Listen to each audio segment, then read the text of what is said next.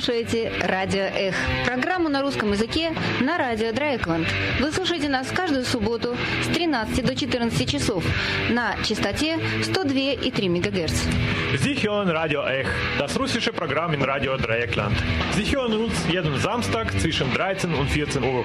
Und Radio Ech auf Deutsch hören Sie jeden Donnerstag zwischen 19 Uhr und 19.30 Uhr. Светит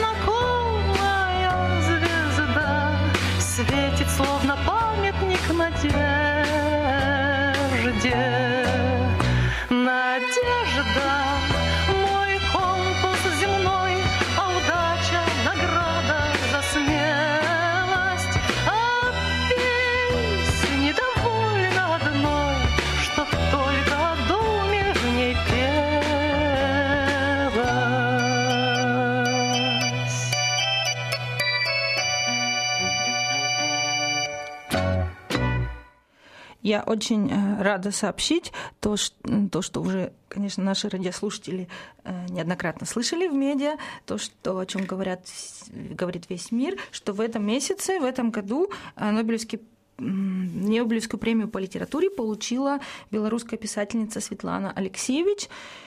И в ряду русскоязычных писателей не так много лауреатов Нобелевской премии. Это Шолохов, Пастернак, Бродский, ну, Бунин, да.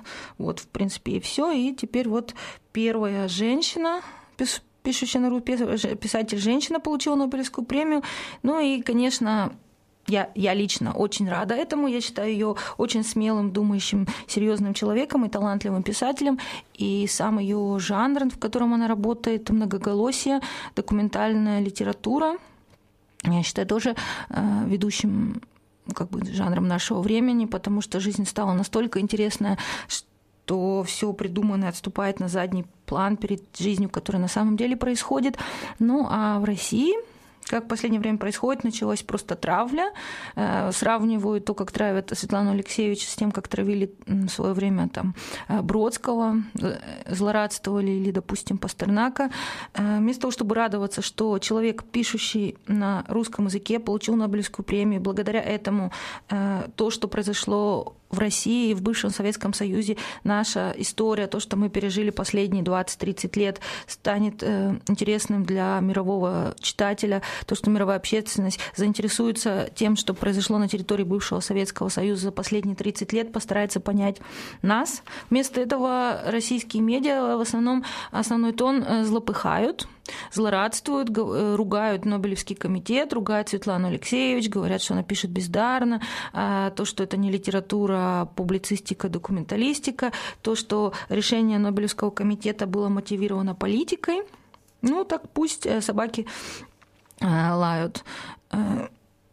На самом деле ну, стоит только вспомнить э, тексты, как «Цинковые мальчики» или «Чернобыльская молитва», или последняя книга, очень тяжелая, очень большая, это «Время секонд-хенд», о том, что произошло с советским человеком э, за последние 20 лет.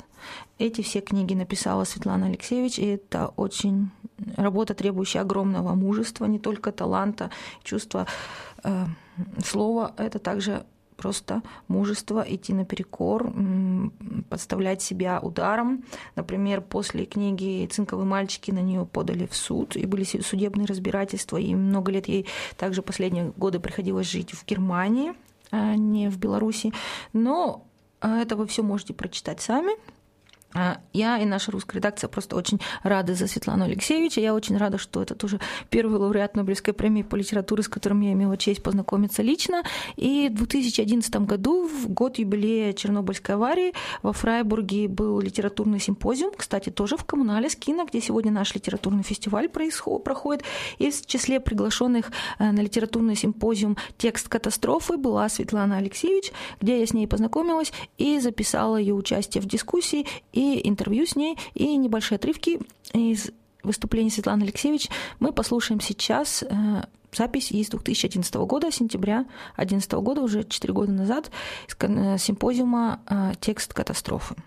Первый вопрос, который был задан Светлане Алексеевич, о том, что такое Чернобыль, как это можно осмыслить, как это подействовало на нее лично. И вот ее ответ.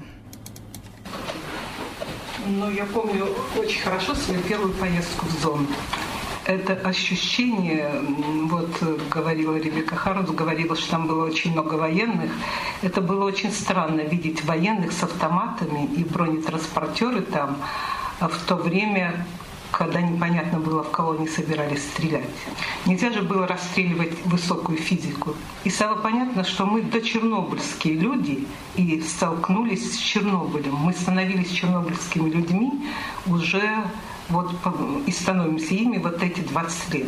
И первое, что ты сразу там понимаешь, что ты не годишься для того, чтобы вот ответить на ваш вопрос, что такое Чернобыль, я сразу поняла, что на этот вопрос нет ответа. Во-первых, я не гожусь для того, чтобы ответить на этот вопрос, говорила я себе, как биосистема. То есть Чернобыль нельзя, высокую физику, вот эту радиацию, нельзя потрогать руками, нельзя услышать ее запах. То есть человек как биосистема для этого нового вида смерти просто не готов. Потому что ты не готов, я не говорю о том, что не готов как э, человек культуры, то есть твой словарь, твой опыт совершенно беспомощен перед тем, что творится вокруг. Ты не можешь пить эту воду, поскольку она отравлена. Ты не можешь есть эти продукты, все, что висит на деревьях, лежит на земле, поскольку там тоже притаилась смерть. То есть и ты не можешь э, ничему доверять всему тому, что окружает человека, когда он еще в школе ходил. То есть вроде все тоже, но уже не то. И ты начинаешь, у меня, я помню, у меня было такое ощущение, что вся наша культура – это сундук со старыми рукописями. Даже мой любимый Данте не может мне помочь это понять. И поскольку я занимаюсь, то, что я пишу книгу, я всегда занимаюсь как бы человеческой памятью и разговариваю с людьми, то здесь тоже оказался разрыв. И историческая память, то, что называется историей, была абсолютно беспомощна. То есть мне не могла помочь ни память моих родителей, ни сотни прочитанных книг, там ничего этого не было. И я думаю, мы не справились с этим вопросом, потому что, что касается тех, кто потерпел, украинцев, белорусов, вся наша, все наше понимание вылилось э, в культуру жалобы, в культуру страдания. В Европе тоже с этим вопросом не, не справились, поскольку Э, понимаете, медицинский аспект, аспект помощи, то, что вы очень много делаете для нас, это очень много. Но это тоже такая образуется сразу дистанция. Это там, у этих безалаберных русских, им надо помочь помощь, это сразу как бы дистанцируется. Я помог, угу. и как бы это освобождает меня от понимания того, что угу. там происходит. Понимаете, это не в смысле, что не надо помогать, или вы мало, вы очень много делаете, много помогаете, но это за этим все равно стоит некая наша общая беспомощность. Мы, Чернобыль не стал как бы неким мировоззрением, пониманием того, что это страхи и наше будущее. И может быть только Фукусима заставила Европу по-настоящему задуматься над Чернобылем и над атомной энергетикой, потому что это случилось в самой высокоразвитой стране. Нет, что это дело не в как бы не в безалаберности русских, не в коммунистической системе, а в наших отношениях с техникой, которую мы породили. Не в коммунизме. Это сопутствующие обстоятельства, но не главное. Следующий вопрос, который был задан участникам дискуссии, способны ли книги что-то сделать в проблематике Чернобыля, способны ли книги помочь человечеству переработать эту проблему, или книги бессильны, и наступило время чего-то другого. Вот ответ Светланы Алексеевича. Вы знаете, я как раз не согласна с этими, даже активно не согласна. И, по-моему, у меня есть очень хороший единомышленник в этом плане, Слоттердайк, с его критикой цинического разума. Ясно, что рациональный человек не выживет и выжить, выжить может только гуманитарный человек последний. Это становится совершенно очевидно. Если рациональному человеку дать вот всю эту технику, то он ведь он же думает э, не так, как Леонардо да Винчи. Он думает только, как этот мотор будет работать. Он же не думает о том, о чем, например, думали белорусские ученые, э, когда я была на заседании в Академии наук, когда шла речь о том, как переселять э, зараженные зоны. У меня все время оставалось ощущение, что я где-то в театре или слушаю писателей, но не корреспондентов наук, но не ученых. Они, они говорили, ну да, человека мы вывезем в зараженные зоны, лошадей, коров мы выгоним оттуда, а что сказать птицам, как спасти тех, кто в земле. Но то есть у человека нет способности спасать кого-то, кроме самого себя. Он и не собирается этим заниматься. А в обществе потребления он вообще занят тем, чтобы каждый э, год был какой-то новый мобильник или, или э, iPhone. И вот ученые об этом не думают, что то, что они придумывают, Э, надо думать и про этого червяка или про эту пчелу, которая где-то сидит маленькая, но если она исчезнет, то мы тоже все исчезнем. То есть нет ученых сегодня, у них нет общей картины мира. Они как современные врачи, которые лечат вам ухо, а не вас всего целую, как вас как систему, как систему, да? И поэтому я думаю, такой тип цивилизации, он, конечно, обречен. И поэтому литература, она должна вот, э, я не знаю, что говорить, вот тут моральные как бы фантазии. Я думаю, что литература должна перестать играть литературные игры, а именно войти, э, она единственная может быть, кто может поднять эти старые вечные вопросы, как нам выжить. Я не знаю, как вас, мне современные политики, когда я их вижу, даже самые большие, внушает такое странное ощущение, такое сложное время с такими сложными вызовами, и такие средние люди, в общем-то, отвечают на них.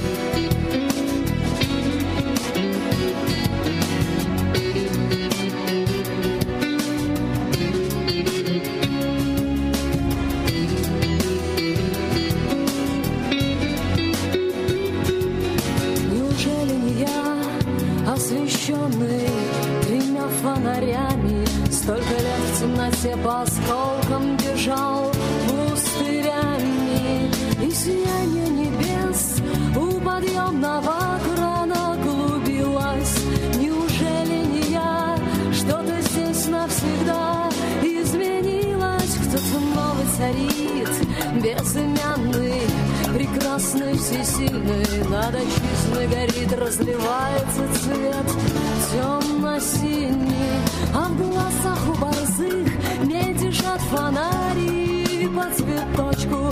Кто-то вечно идет возле новых домов. В одиночку, значит нету разлук.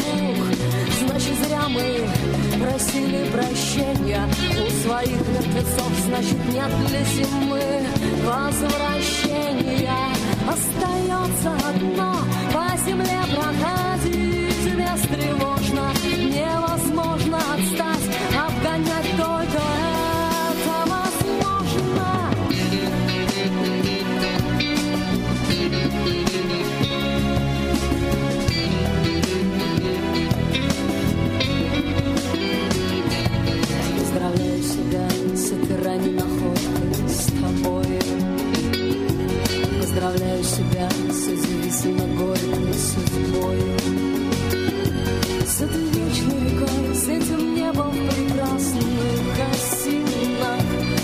станем драться безмолвной толпой магазинов.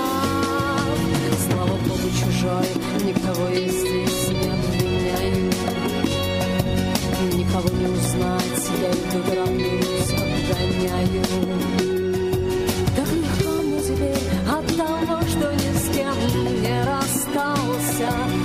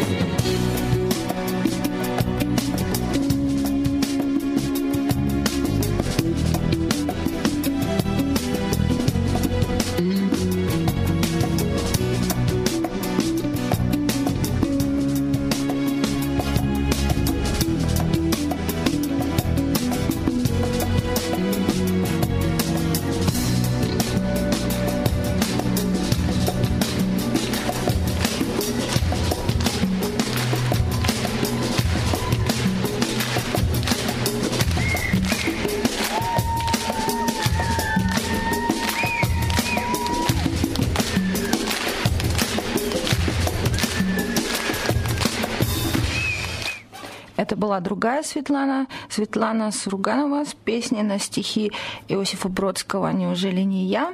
А мы продолжаем отчет о литературном симпозиуме «Текст аварии». И в нашей передаче Светлана Алексеевич. Следующий вопрос, поставленный перед ней в литературной дискуссии, был таков. А почему Чернобыль не стал основной темой э, в, послед... Э, в последние десятилетия XX века? Насколько была сильна вера в науку в мире и в э, Советском Союзе? И что произошло с восприятием людей после Чернобыля?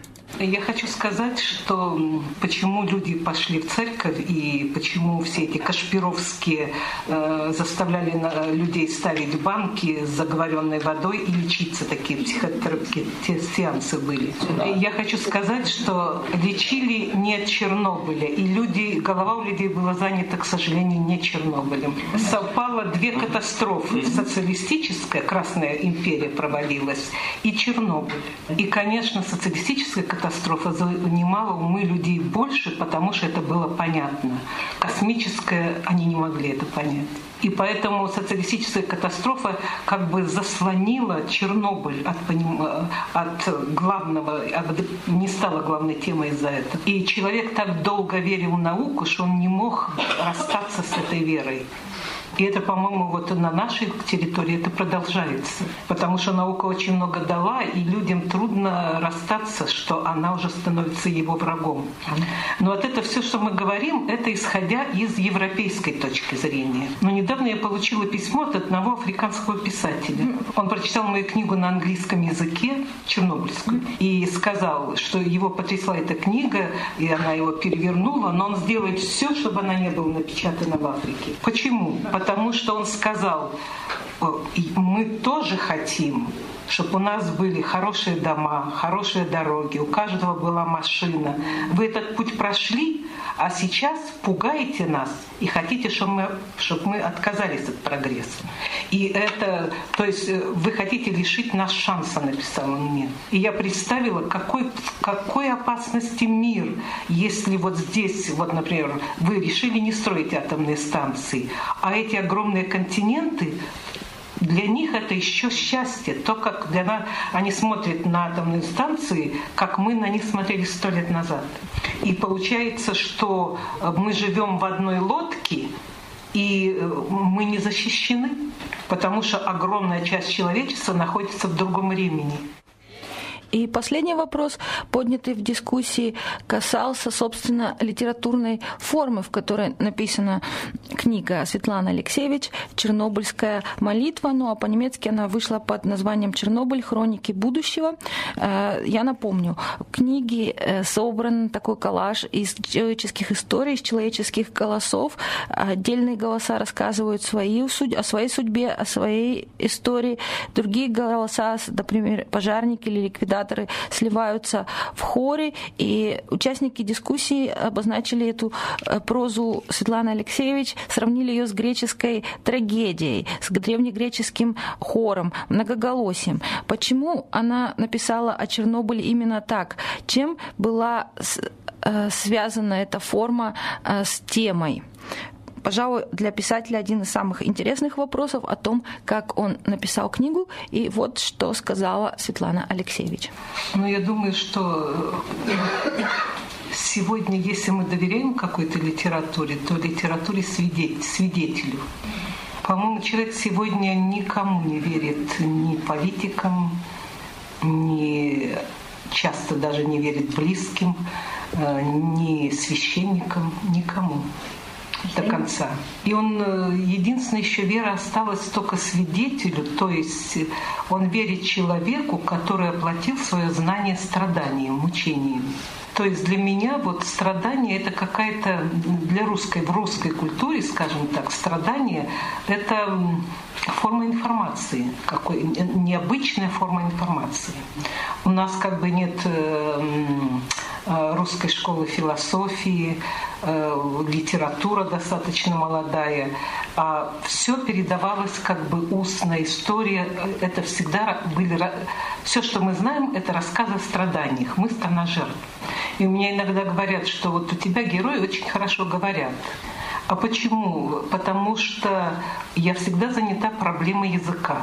Как найти эм, человеческие слова для нечеловеческих дел. И человек, как я поняла, два раза говорит в жизни, говорит хорошо. Это возле смерти и во время любви. И вот такого потрясенного человека я ищу. И я не верю, что сегодня кто-то может сказать общий текст. Вот один человек за всех. Коммуникации сделали наш мир летящим. Даже из страданий все как бы летит, быстро меняется. И только хор может что-то сказать. Каждый, это такой spirituals, да? Каждый кричит некую свою правду, некое свое слово. И складывается картина. А, хотя я не знаю, что получилось. А, у меня отношение к жизни и я стараюсь в каждой книге, вот отношения, у меня книги о войне, то есть все мои книги — это такая история советской цивилизации. Если бы я шла по пути вот э, чисто информации, истории, это была бы, конечно, журналистика. Но мне на таком уровне проблемы не интересны. Потому что, например, газеты, журналистика не отвечает на главные вопросы жизни для меня лично.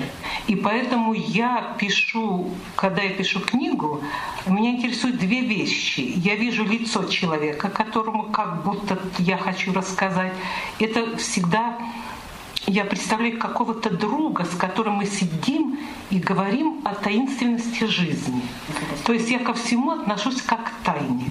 Вот коротенькая человеческая жизнь, 70-80 лет, и человеку надо и любить, и пройти массу испытаний. И вот как он эту работу проделывает? В то время он строит станции, в то время он делает автоматы, там воюет, ездит на машине, он массу вещей делает. Но я стараюсь как бы все время не потерять в тексте музыку, ту музыку, которую я слышу, когда иногда вот окажусь э, в каком-то незнакомом месте, и как-то падает свет заката или изгиб реки, и я вижу совершенство мира. И вот эту музыку, вот этой музыки я держусь. То есть, например, когда я пишу о войне или о Чернобыле, как умирали там люди, то я пишу именно о том, за что они цеплялись, за любовь, что их могло спасти, за то, что это вся жизнь на это ушла. Понимаете, вот человек родился, чтобы залезть в этот графит и помереть там, да? То есть это такие тонкие вещи, которые надо все время держать в уме, чтобы вот эта музыка получилась. Потому что ведь наши впечатления, они рождаются не из информации, они рождаются из миллиона оттенков и ощущений. Но это я так пробую.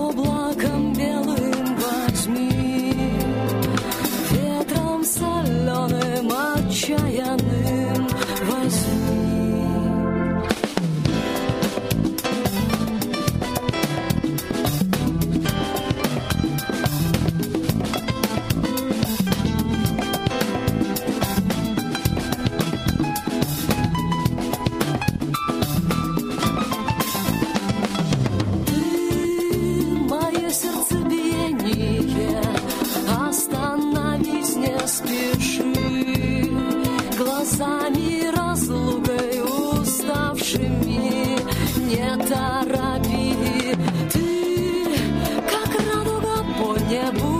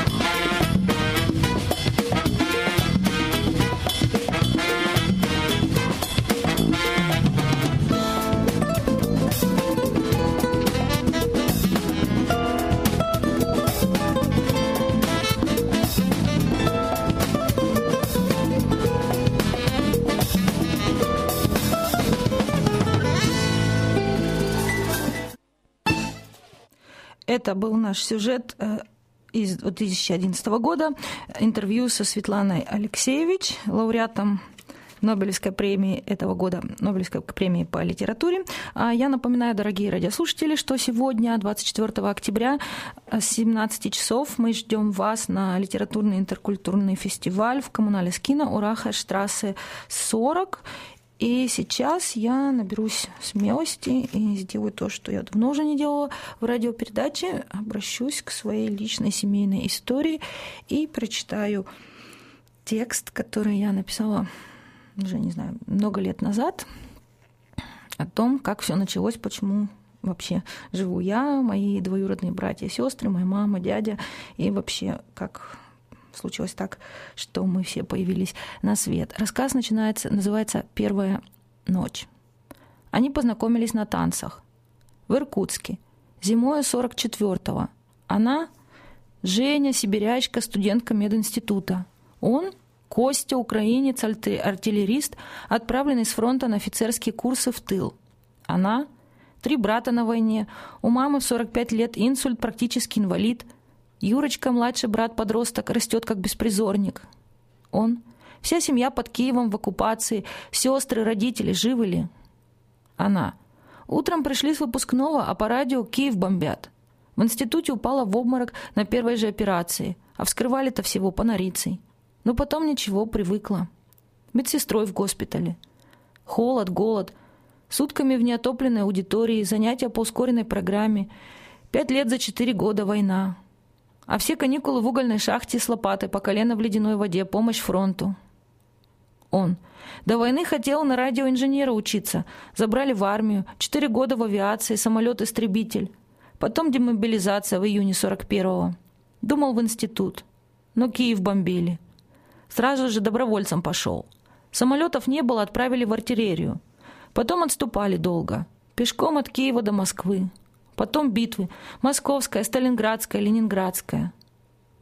Каждый свободный вечер они проводили в театре. Одесский театр был тоже тогда в Иркутске. Три месяца отпуска от войны. Балеты, оперы, опереты. В антракте «Мадам Баттерфляй» он сделал ей предложение. Поженились 23 февраля, в день Красной Армии, перед его отправкой на фронт. Свадьбу сыграли скромно. За столом лишь мама да Юрочка, две подруги-студентки да два приятеля-офицера. Ели картошку в мундирах, пили разбавленный медицинский спирт и пели хором под гитару. Шаланды полные, кефали, в Одессу Костя приводил, и все бендюжники вставали, когда в пивную он входил. Глубокой ночью, когда гости разошлись, а мама и Юрочка наконец уснули, первый раз оказались вместе в одной постели – Догорала свеча на заваленном учебниками столе. Пламя ее мерцало в разводах иния на стекле. За окном в высине черной ночи мела и завывала пурга. Печь-буржуйка уже остыла, но под большим байковым одеялом им было тепло. Только что они по-настоящему стали мужем и женой. Ее голова лежала у него на груди. Она вдыхала запах кожи его, слушала, как быстро и громко стучит его сердце. Почему-то представила, как цветут каштаны. Он обещал привести ее после победы в Киев. Представляешь, Крещатик в мае.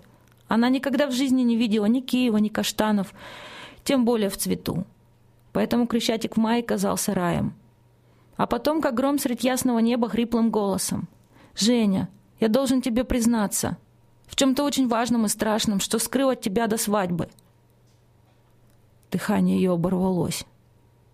«Что, на Украине у тебя есть другая женщина?» Он долго медлил с ответом, искал слова. Она подумала про себя. «Ну, конечно, я же чувствовала с самого начала, все было так хорошо. Слишком уж хорошо, так не бывает в жизни, тем более на войне, не может быть». Сама не заметила, как схватила его за плечи, затрясла. «Ну скажи же, наконец, скажи, что?» «Женя, я обманул тебя. Что мои родители под немцами в оккупации. На самом деле я сын врагов народа, Женя. И это все?» Она выдохнула то ли обреченно, то ли облегченно сама не успела разобрать.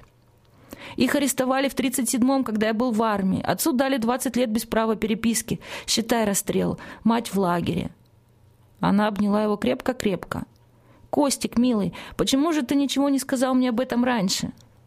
«Боялся, что ты откажешься пойти за меня». Она уткнулась губами в его плечо и прошептала. «Костик, тогда я тоже должна признаться». «В чем?» Теперь испугался он. Подумал про себя. Ну, конечно же, я чувствовал с самого начала. Все было так хорошо, слишком уж хорошо. Так не бывает в жизни. Тем более на войне. Не может быть. Костик, помнишь, когда ты пришел к нам знакомиться и просить моей руки? На кухне были мама, Юрочка и еще. Он кивнул. Еще ваш квартирант, угрюмый такой, не поздоровался, молча взял кастрюлю с плиты ушел в свою комнату. Да, только это был не квартирант, это мой отец. Он работает в НКВД но мама с ним уже давно развелась. Он прижал ее крепко-крепко к себе. «Женя, милая, почему же ты ничего не сказала раньше?» «Боялась, что ты не захочешь на мне жениться». 88 год. Вся страна читает толстые журналы и обсуждает сталинские репрессии. Мне 15 лет. Я прихожу из школы домой. Бабушка состоит, стоит за плитой и печет блины. Значит, опять у нее поминки. Я наливаю чай, сворачиваю горячий блин, макаю его в сметану и говорю. Бабушка, получается, в каждой семье был кто-то, кого расстреляли в 37-м, и кто-то, кто расстрелял. А в нашей семье ничего подобного не было. Что же тогда правда? «Много ты знаешь», — обрывает бабушка меня мрачно и снимает со сковородки новый блин. Раскаленное масло шипит. Бабушка выключает газ и говорит «Запоминай, зимой 44-го мы познакомились с твоим дедом на танцах». Вы? Нет, одессит. Когда слышу хорошую музыку, вижу порт, синее-синее море и вспоминаю. Шаланды полные кефали В Одессу Костя приводил, И все бендюжники вставали, Когда в пивную он входил. Синеет море за бульваром, Каштан над городом цветет, И Константин берет гитару И тихим голосом поет. Я вам не скажу за всю Одессу, Вся Одесса очень велика, Но и молдаванка, и пересыпь обожают Костю моряка. Рыбачка Соня как-то в мае, направив к берегу баркас, ему сказала, все вас знают, а я так вижу в первый раз. В ответ, открыв Казбека пачку, сказал ей Костя с холодком, вы интересная чудачка, Но дело, видите ли, в том, я вам не скажу за всю Одессу. Вся Одесса очень велика,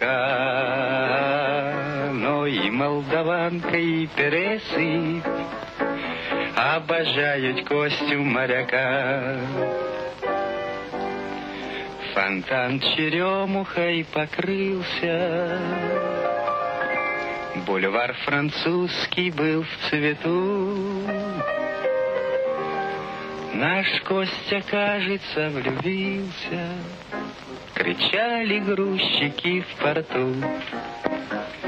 Об этой новости неделю Везде шумели рыбаки, На свадьбу грузчики надели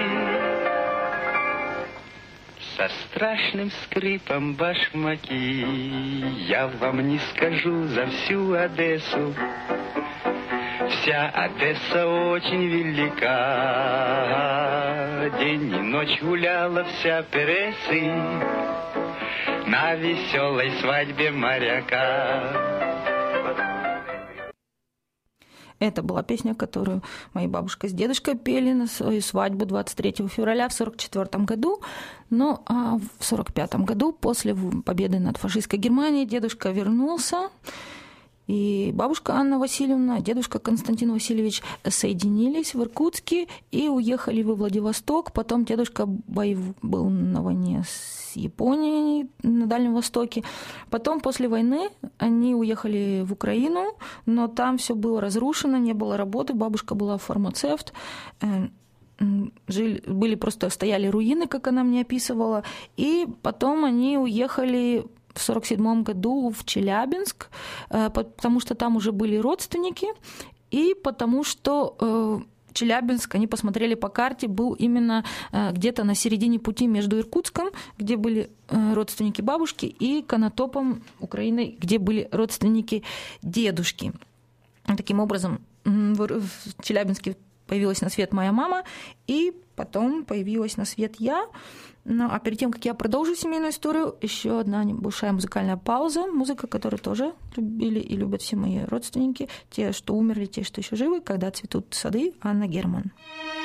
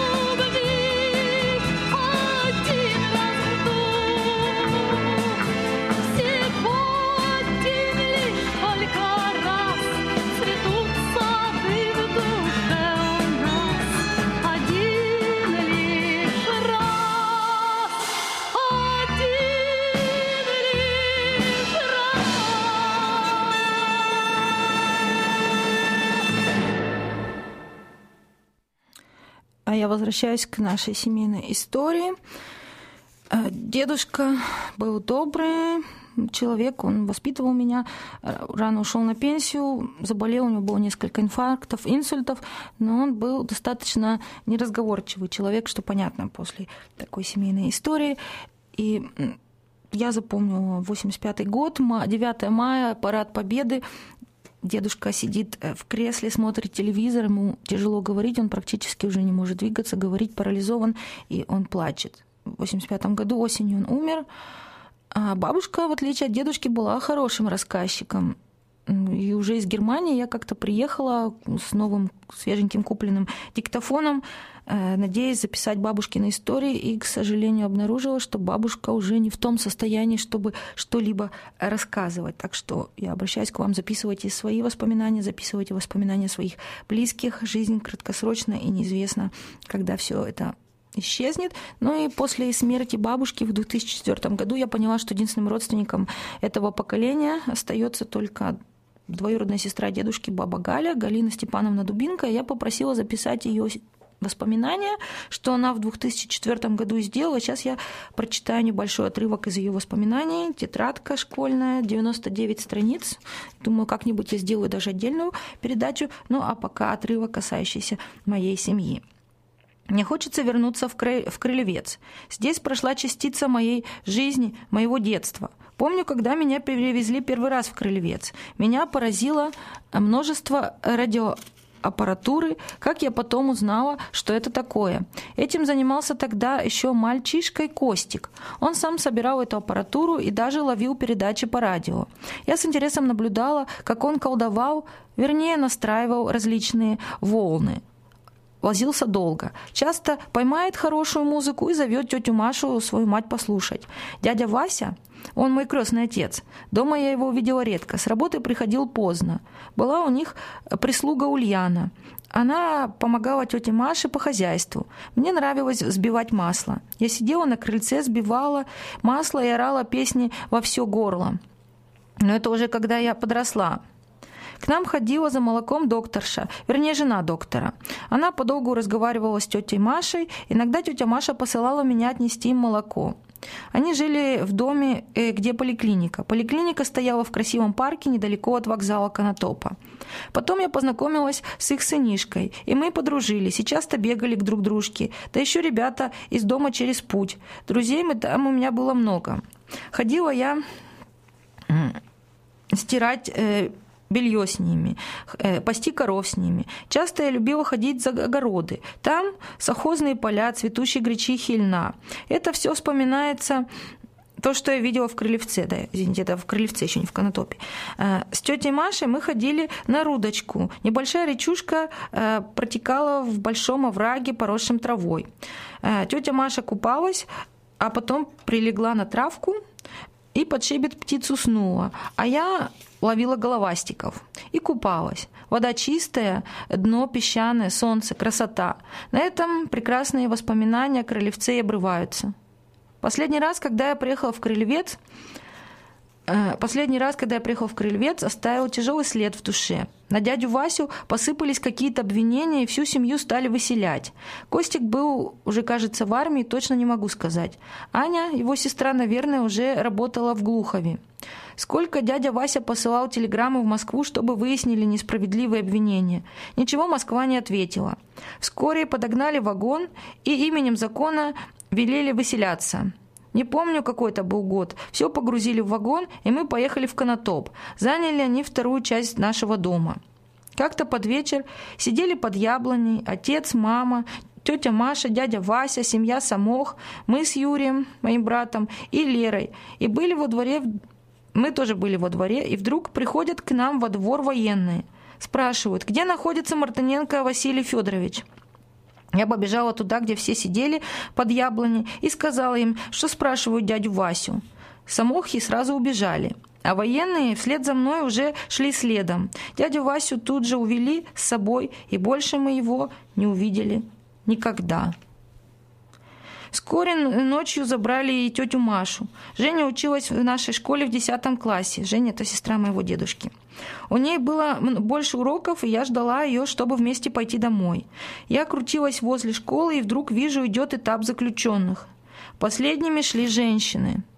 И тут я увидела тетю Машу. Их вели на вокзал. Я дождалась, когда окончился урок, побежала в класс и сказала Жене про тетю Машу, и она побежала на вокзал. Теперь я уже не помню, а может и не знала, видела ли Женя тетю Машу, но что-то помнится, что ее не подпустили к матери.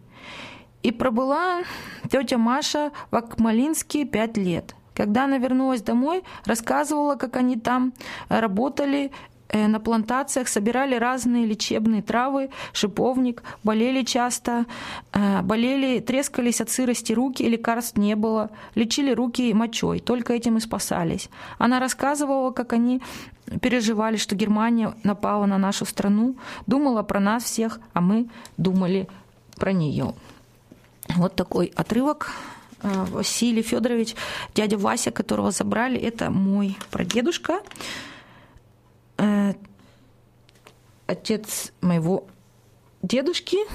И э, недавно, в этом году, сайт организации «Мемориал» опубликовал список всех расстрелянных в Москве и Московской области. Это можно посмотреть в интернете, адрес mos.memo.ru или просто зайти на главную страницу мемориала memo.ru, и там я поискала, там можно по улицам искать, и можно искать по фамилиям, и нашла, к своему удивлению, очень даже много Мартыненко, и даже много Васильев, и среди них был мой дедушка Василий, э, прадедушка Василий Федорович Мартыненко, которого расстреляли в Москве в 1937 году. Причем между арестом и расстрелом не прошло и двух недель, а приговор Вынесение приговора и расстрел были в один день. Ну, такова семейная история, к сожалению, почти, наверное, в каждой семье в России. А наша передача заканчивается. И в конце еще одна песня Анны Герман «Гори, гори, моя звезда». Ну, а я желаю вам хорошо провести выходные. Приходите на наш литературный фестиваль. И до новых встреч. До свидания.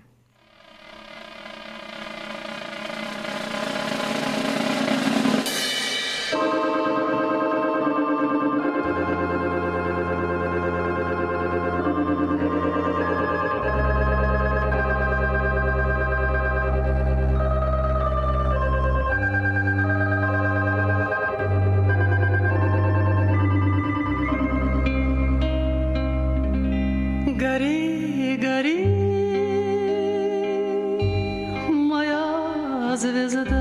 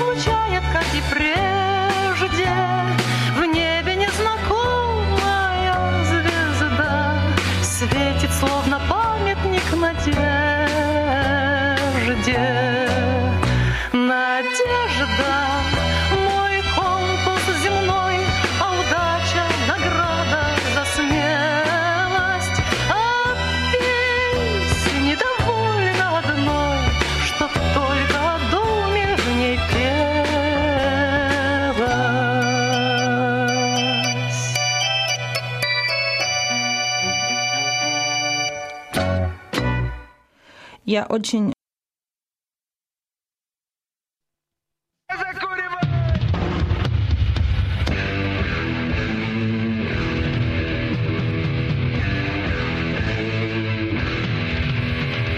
слушаете Радио Эх. Программу на русском языке радио Драйкланд. Вы слушаете нас каждую субботу с 13 до 14 часов на частоте 102,3 МГц. Sie hören Radio Ech, das russische Programm in Radio Dreieckland. Sie hören uns jeden Samstag zwischen 13 und 14 Uhr.